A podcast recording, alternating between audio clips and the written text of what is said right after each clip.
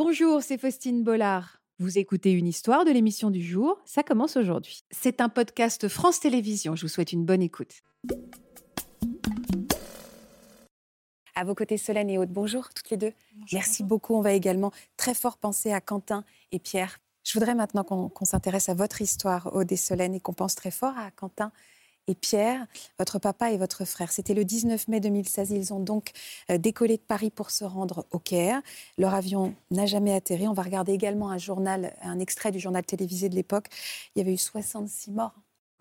Depuis quelques heures, l'information tourne en boucle à la télévision grecque. Des débris flottants ont été repérés au large de l'île de Carpathos. La compagnie égyptaire l'a confirmé il y a moins d'une heure. Il s'agit bien des débris provenant du vol MS-804. Pour l'instant, aucune image, mais les recherches se poursuivent dans une zone bien définie au sud de la Crète. Alors parlez-moi de, Quentin et Pierre. Déjà, quel euh, type d'homme c'était, votre frère et votre père? C'était des, des hommes solaires aussi. Des hommes lumineux, des hommes euh, qui avaient beaucoup d'humour beaucoup, une grande éloquence, euh, qui était être euh, au centre euh, des regards, au centre de la famille. Charisme, donc beaucoup de charisme chez les deux. Beaucoup de charisme. Et, puis, vous voyez, il a un regard, il a un sourire oui, charmeur. Hein. De charmeur, c'est vrai. Deux charmeurs. pourquoi ils se sont retrouvés à partir en voyage tous les deux? Dans quelle étape de leur vie ils étaient?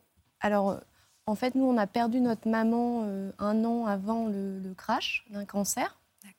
Et en fait, tous les deux étant célibataires euh, et veufs hein, pour, pour notre papa, ils avaient décidé de, de faire un petit euh, road trip euh, tous les deux.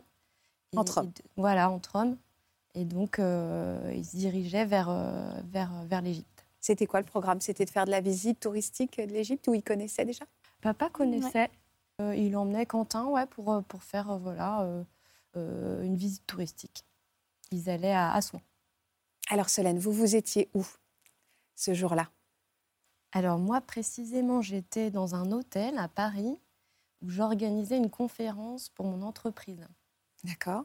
Donc j'étais bloquée dans une conférence euh, jusqu'à midi. Euh, qui, vous a, qui vous a appris qu'il s'était peut-être passé quelque chose? Parce qu'à ce moment-là, vous ne saviez pas encore. Alors je, sors euh, voilà, de cette conférence et je vois des appels en absence d'un ami de mon frère. Trois appels.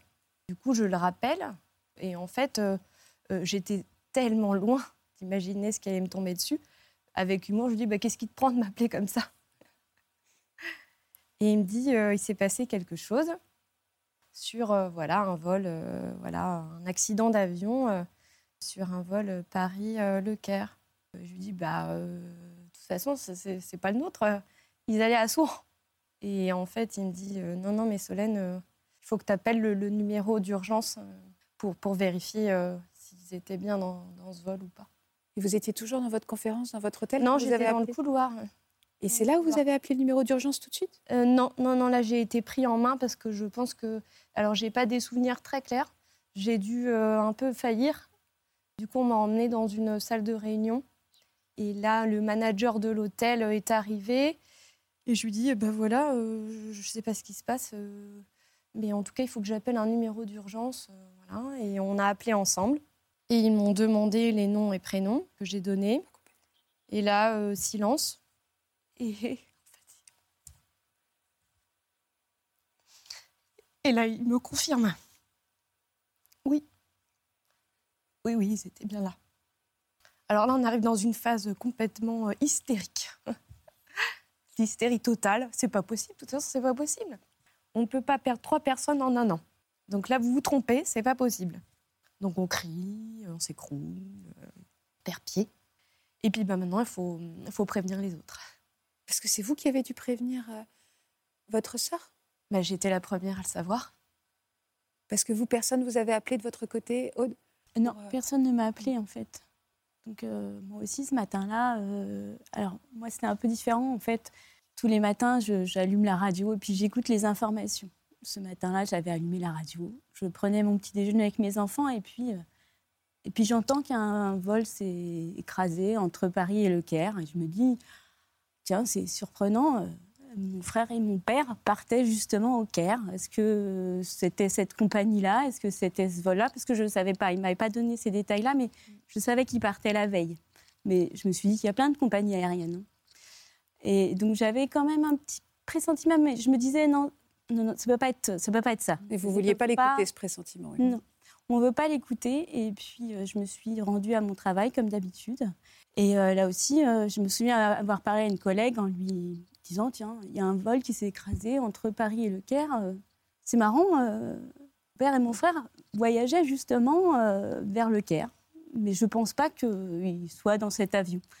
Et donc, la matinée se passe et là, ma sœur m'appelle, ma sœur jumelle. Donc, en, fait, on est triplés, mais donc j'étais triplée avec Quentin et, ma sœur Julie. Et ma sœur Julie m'appelle et là, je ne l'ai même pas laissé finir. En fait, j'ai juste entendu sa voix. Sa voix me dire Aude, j'ai un truc à te dire. Et j'ai su. Et là, je, me suis effondrée. Je suis partie, euh, partie euh, m'effondrer dans la rue. Ce n'était pas possible, quoi. Je me suis dit que c'est pas possible. En fait, la chance que, euh, que votre famille soit dans cet avion et que cet avion s'écrase est tellement faible et tellement mince que c'est pas possible en fait, on peut pas y croire. On peut pas. Et donc, euh, ouais, ça a pris longtemps avant qu'on comprenne ce qui s'était vraiment passé. Hein. C'est vous, Solène, qui avez appelé Julie, c'est ça? Alors moi, j'ai appelé Mathieu et Julie, donc notre frère aîné, euh, et Julie, et Julie, donc qui est la jumelle d'Aude, a appelé Aude. Et c'est vous qui avez donc appris par téléphone et qui avez donc appelé votre frère et votre sœur par téléphone? Oui. C'est violent aussi de faire tout par téléphone alors que vous étiez encore. Euh, oui, bah, pas le choix. Oui, pas le choix, vous avez raison. Euh, pas, le choix. Est-ce que vous vous êtes réunis tout de suite après, tous? En fait, on, nous oriente tout de suite vers un, lieu pour qu'on se réunisse. Et donc, on est allé dans un hôtel. Il y avait une cellule de crise, en fait, euh, à Roissy. On s'est tous retrouvés, toute la famille. il y avait aussi le père, le frère de mon père. Il y avait quelques proches. Mm. Il y avait aussi d'autres familles de victimes Alors moi, j'ai très peu de souvenirs. Euh, de... En fait, je pense que ce jour-là, nous, on nous a isolés dans une salle. On a, moi, j'ai le souvenir que les familles avaient été plus ou moins isolées. Donc, on les, on les voyait pas vraiment. Ah, il n'y avait pas le côté, il euh, faut, faut, que chacun, euh, enfin, vous seul, ce que disait mmh. Natacha, vous seul pouvez comprendre entre vous ce qui peut se passer. Ce jour-là. Pas, ce jour-là. que ça peut être qu'après, hein, parce que là, on est quand même dans la sidération. Ce jour-là, on a besoin d'être entre nous, d'être en petit comité, parce qu'on est dans la sidération et on, a du mal à s'exprimer. On ne comprend pas, en fait. Est-ce que vous aussi, on vous a euh, formulé les choses à un moment? Parce que c'est ça qui est épouvantable aussi dans les drames d'avion, c'est qu'on dit il s'est abîmé, on ne sait pas, il a disparu. Il y a quelque chose d'un peu latent ou est-ce que tout de suite, on vous a dit qu'il s'était écrasé parce qu'on a retrouvé les, débris ou... Comment ça s'est passé? Oh non, tout de suite, on La chronologie. que... Tout de suite, on vous avait su. Ouais, ouais, ouais, tout de suite. Qu'ils avaient, fait, euh, ils avaient perdu le, voilà, le, les signaux. Il y a un transpondeur sur l'avion voilà. qu'on peut suivre sur les radars et à un moment donné, si on perd ce transpondeur, ça veut dire qu'il s'est arrêté de fonctionner. Or, comme il fonctionne sur batterie quoi qu'il arrive, ça veut dire qu'il y a un problème sérieux. Vous, êtes, vous avez des, familles, vous aviez des enfants à cette époque-là? Pas à cette époque-là, vous aviez déjà des... Pas déjà. moi, j'en avais deux. Oui. Qui avaient quel âge à l'époque Qui avaient 6 ans et 9 ans. Et vous, Solène? Euh, Moi, j'avais un bébé de 8 mois. Il a fallu l'annoncer, Aude, à, votre, à vos enfants Oui, il a fallu l'annoncer, mais euh, en fait, je ne savais pas du tout comment le dire. Donc, je me souviens, la première chose que j'ai je ne sais pas, vous avez euh, comme ça des choses qui, sur lesquelles euh, vous, avez besoin de réponses. Et ce jour-là, le jour où on s'est retrouvé dans la cellule de crise, moi, la, réponse, la question que j'avais, c'est, c'est de voir un psychologue lui demander comment je dois annoncer à mes enfants, en fait. Et donc, oui, j'ai appréhendé ce moment-là. Bien sûr. J'ai repoussé, hein, repoussé. Et comment vous leur avez dit alors? Quel mot vous avez utilisé alors, euh, moi, j'avais du mal déjà à l'époque, et j'ai toujours du mal à utiliser le mot euh, mort. En fait, ça, c'est un mot que je, déteste, en fait. Je ne peux pas. Donc, euh, mais la psychologue m'a dit, mais, mais leur dites pas qu'ils sont partis au ciel, en fait. Non, il faut utiliser ça. faut pas leur dire, faut pas leur cacher la vérité. Dites-leur simplement les choses et utilisez les termes vrais. Donc ce jour-là, ça m'a coûté d'utiliser ce terme-là parce que moi, j'y croyais pas. Hein. Moi, je, pendant des mois, j'ai pas voulu croire à leur mort. J'ai toujours espéré. Moi, j'ai eu l'espoir aussi de l'île déserte, où euh, bah, c'était des survivants sur une île déserte et qu'un beau jour, ils allaient frapper à la porte. Je suis là, j'ai survécu. Euh, mais ce jour-là, quand même, euh, voilà, j'ai essayé d'utiliser les bons mots avec mes enfants et, et été surprise de leur réaction. C'était quoi leur réaction? Alors, j'ai une... ma fille a éclaté de rire. Mais a éclaté de rire. En fait, je, elle ne comprenait pas, je pense. Elle Puis, mais elle voyait que je pleurais. Elle, donc, elle a... ouais, c'est une façon de me protéger. je pense qu'elle a éclaté de rire. Et, et mon fils, euh, bah, hum, il était muet. Il ne savait pas comment réagir, en fait. Lui, il était petit. Hein. Il avait plein d'émotions, je pense, au fond de lui, et il ne savait pas. Donc, ça a été euh, le silence. Un grand silence de la part de mon fils. Et, euh, et vous avez pu vous, Solène, vous réfugiez dans, dans cette jeune maternité Ou ça a été compliqué, au contraire, de devoir continuer de... Parce que, alors, ils ne sont pas du tout autonomes à 6 et 9 ans. Hein. mais néanmoins, à 8 mois, il y a, y a un rythme qu'il faut continuer à avoir. Alors, ça a été euh, difficile ou au contraire, ça vous a aidé? Alors, moi, j'étais encore dans le deuil de ma maman. Mais oui, bien sûr, on n'en parle pas de votre maman. J'étais devenue maman. Vous aviez perdu votre maman. Et euh, je vivais mal d'être maman sans ma maman. Mais là, euh, de, de, perdre euh, mon papa euh, et Quentin, en fait, ça m'a quand même mis assez, assez, profondément dans les méandres. Vous vous retrouviez orpheline Ouais, c'est ça, exactement. Après, comme l'a dit Philippe, en fait, c'est la, la, ouais, la, vie est plus forte. Moi, moi mon, mes enfants, alors, je ne veux pas leur faire peser cette pression-là parce que ce n'est pas, pas juste pour eux, mais ils m'ont sauvée. Bien sûr, je le comprends. C'est voilà, de, changer les couches, euh, de, oui, le quotidien. de se réveiller la nuit, de pas avoir le nourrir son enfant. Mmh. Euh, ouais, Avant de commencer cette émission, je vous ai demandé pourquoi vous étiez là et vous m'avez dit justement pour mes enfants. Oui. C'est-à-dire Expliquez-moi. Euh, en fait, euh, dans, mon foyer proche, hein, mon mari, mes enfants, il n'y avait pas de place pour ces deuils-là. Parce que justement, j'avais donc Maxence, voilà, huit mois, maintenant qui est arrivé un an après. On mettait, je pense, un point d'honneur à ne pas parler de la mort, à ne pas parler de deuil, à être toujours dans la vie. Mais du coup, j'avais jamais de soupape. Donc je ne pouvais pas vivre mon deuil, puisque finalement, mm. bah, il fallait vivre dans ce, ce positivisme. voilà, non-stop. Euh, mais je, je, suis sûre qu'aujourd'hui, euh, euh, c'est ce qui, ce qui m'a le plus reconstruit. Quoi. C'est important aussi ce terme. Il ne faut pas non plus se noyer dans une, dans une positivité, de vouloir reprendre la vie trop vite. C'est un, un, message pour ceux qui sont dans le deuil. Oui, oui, il faut, il faut faire à son rythme, effectivement. Alors, vous avez raison, quand on a des enfants, on n'a pas le choix de mm. toute façon. Et euh, il y a le côté positif parce qu'on avance et que ça ne vous laisse pas complètement immerger dans ce deuil. Et comme vous l'avez dit, il y a cet autre côté où vous n'avez pas pu pleurer comme vous le souhaitiez. Après, est-ce qu'il faut être absolument toujours positif pour des enfants? Alors, je ne dis pas ça pour vous, mais plutôt pour les, spectateurs qui nous écoutent. On n'est pas obligé. Hein. Euh, à partir du moment où on explique aux enfants ce qui se passe, euh, pourquoi on est triste, bah, c'est normal d'être triste quand on a perdu son papa et sa maman. Et, euh, les enfants peuvent comprendre, y compris les bébés.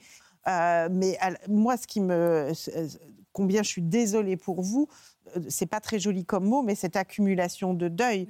C'est-à-dire vous rajoutez encore du chagrin et comment se consacrer à chaque perte au fond dans sa tête. Hein? Ce que je trouve difficile, mais parce mmh. que j'ai des enfants petits aujourd'hui aussi, c'est d'avoir son propre chagrin, puis avoir du chagrin pour eux, parce qu'en fait vos enfants, ils ont perdu des grands-parents aussi, mmh. Euh, euh, qui ne connaîtront pas aussi, enfin pour les pour les vôtres, parce que c'était votre première, euh, c'était votre premier enfant? En 2016, c'était votre premier enfant? Donc il y a ça aussi, c'est la douleur par ricochet. De, Tout Philippe nous l'a dit aussi, la douleur de mes parents apportée, la douleur. Et vous, c'est ça aussi, d'avoir de la. Bah, quand on perd ses parents, on a la douleur du, du futur aussi, hein. tout, ce qu'on perd de notre intimité, et puis tout ce qu'on euh, ne pourra plus partager avec eux. Mm. Euh, et effectivement, les enfants, c'est quand ils perdent aussi leurs ils perdent leurs grands-parents. Et nous, on perd l'idée de ses grands-parents aussi, parce que c'est une joie de voir euh, ses parents avec les enfants, euh, et on perd ça. Ça a été difficile pour vous, ça, Solène? Ouais. Ah oui, c'est ça. Très dur. Moi, j'étais très proche de mes parents. J'aimais éperdument mes parents. Et on, on est une famille très unie. Je pense que c'est. Voilà. Mais tu étais la petite dernière. Et j'étais la petite dernière. Et voilà, je, moi, je, je c'est vrai que c'est douloureux. C'est douloureux de dire qu'ils ne les connaîtront pas. Aujourd'hui, je n'arrive pas encore à les faire vivre. Parce qu'on dit, tout, on dit, tout, on dit souvent ça.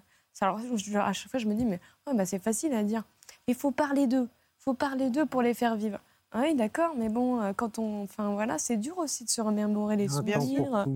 Enfin, c'est pas. Vous avez raison. Oui, ok. C'est bien joli sur le papier, mais est-ce qu'on a vraiment envie de mettre des photos partout et d'en parler Ça viendra. C'est récent encore un peu. Hein. J'aime beaucoup. Ah, quand hein. même. Hein. Oui, c'est récent. Hein. Non, mais c'est important.